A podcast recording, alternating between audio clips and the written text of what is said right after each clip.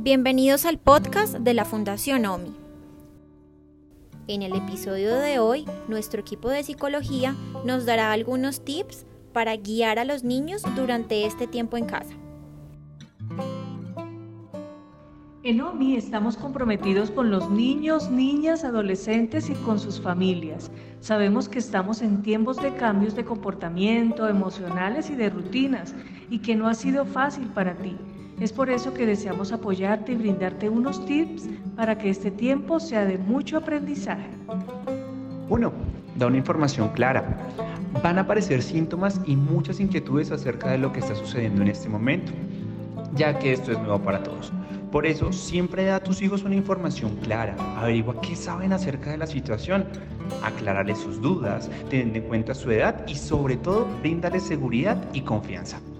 2. Favorece espacios de expresión de emociones. Estos los ayudarán a sentirse más tranquilos, a saber que son escuchados, comprendidos y que no están solos. Acepta y valida sus emociones. Recuerda que todas las emociones tienen una función. 3. No los castigues ni los critiques. Recuerda que los cambios que están presentando son totalmente esperados y que ellos están atravesando por un proceso de adaptación y la forma como ellos lo expresan es diferente a la de los adultos. 4.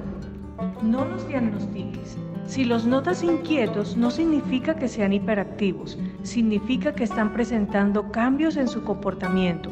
Aunque la pandemia es un fenómeno colectivo, cada uno la vive con un significado diferente de acuerdo con sus experiencias personales. Evita las etiquetas. Recuerda que los diagnósticos son una herramienta de comunicación entre profesionales, más no una definición de la persona. 5. Comparte y juega en familia. El juego es tu mejor herramienta a favor de la salud mental. Utilízalo para compartir con las personas que te rodean. Seguro ayudarás a que tus hijos y tu familia tengan aprendizajes significativos. Además, aprovecha ese espacio para hacer cosas que tenías pendientes con tu familia, como por ejemplo armar rompecabezas o hacer cambios dentro del hogar. Saca tiempo para compartir y diviértete con los tuyos. 6. Promueve el uso adecuado de herramientas tecnológicas. Estas pueden ser unas de tus grandes aliadas en estos momentos. Dales un buen uso y enséñalo a tus hijos, ya que pueden usarse para el desarrollo de las tareas escolares o la resolución de las mismas. Supervísalos, indícales el tiempo de uso y la importancia de que siga las indicaciones para no generar consecuencias negativas si no la cumplen. 7. Motivarlos a participar en las tareas del hogar. Esto les ayudará a tener iniciativa siempre, a ser organizado y a aprender que las normas también son una forma de amar. No se te olvide que estas sean acordes a su edad. Una estrategia para esto puede ser la recompensa. 8. Mantén sus rutinas. Recuérdales que no están en vacaciones. Ajusta sus rutinas al horario en casa como se venía manejando habitualmente. No estés tanto tiempo en pijama, báñate. Realiza diferentes actividades. Es fundamental que los mantengas ocupados. Planifica sus días, pon objetivos.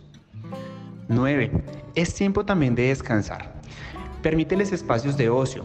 Entre una actividad y otra, deja que descansen. Recuerda que no todo el tiempo deben estar realizando actividades escolares. Funciona igual que en el colegio. 10. ¿Han bajado su rendimiento académico? No los presiones, porque esto es un proceso de adaptación y esto va a ser difícil al inicio. Es muy importante tu acompañamiento.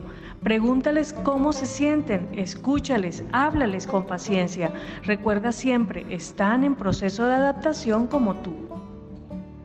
11. ¿Y qué hago con la ansiedad? Es muy importante que sepas que la ansiedad es funcional, es decir, nos permite manejar situaciones y prepararnos.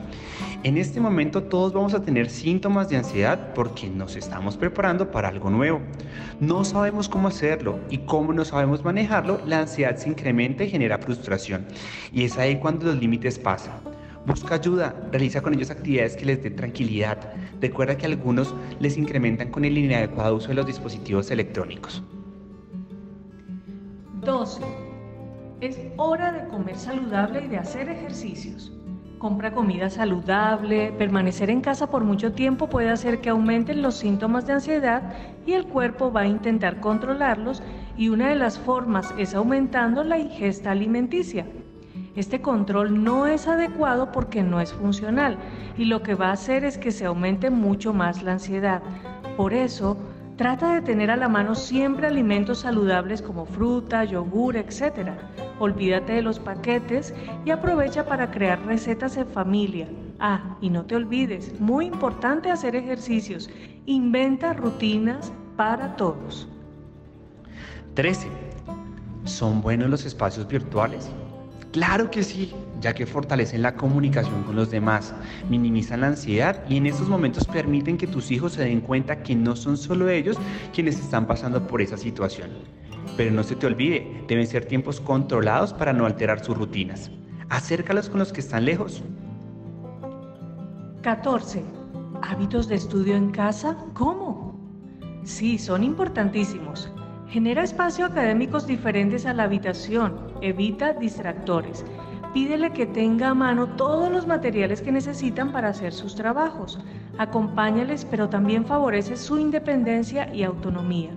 Elógialo en sus trabajos y cuando una respuesta no sea adecuada en estos, muéstrale con palabras que no los vayan a frustrar, como puedes volver a intentarlo, lo estás haciendo muy bien, pero podrías hacerlo mejor.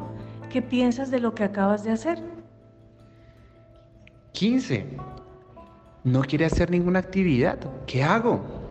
Bueno, debido a los cambios que están vivenciando, en donde entre otras cosas no pueden ver a sus amigos, ni compartir con ellos, ni hacer actividades juntos, y la ansiedad ha empezado a aparecer frente a ellos, es probable que esa situación se presente porque debido al aislamiento su proceso de socialización se ha visto interrumpido. Es importante que los escuches para tener claridad de sus sentimientos y de la respuesta que les vas a dar. 16. Ojo con la sobreinformación y la desinformación. Aumentan el miedo y la ansiedad. Para. No contamines a tus hijos con información acerca del COVID. Háblales de temas que sean de su agrado con el fin de generar tranquilidad. No dejes que el miedo sea el único motivo para que ellos crean que no deben salir de casa. Recuérdales otro tipo de motivos, como que se están cuidando a ellos y están cuidando a otros. Desde casa también puede ser un superhéroe. Así es, quedarnos en casa es cuidar de nosotros mismos y de quienes nos rodean.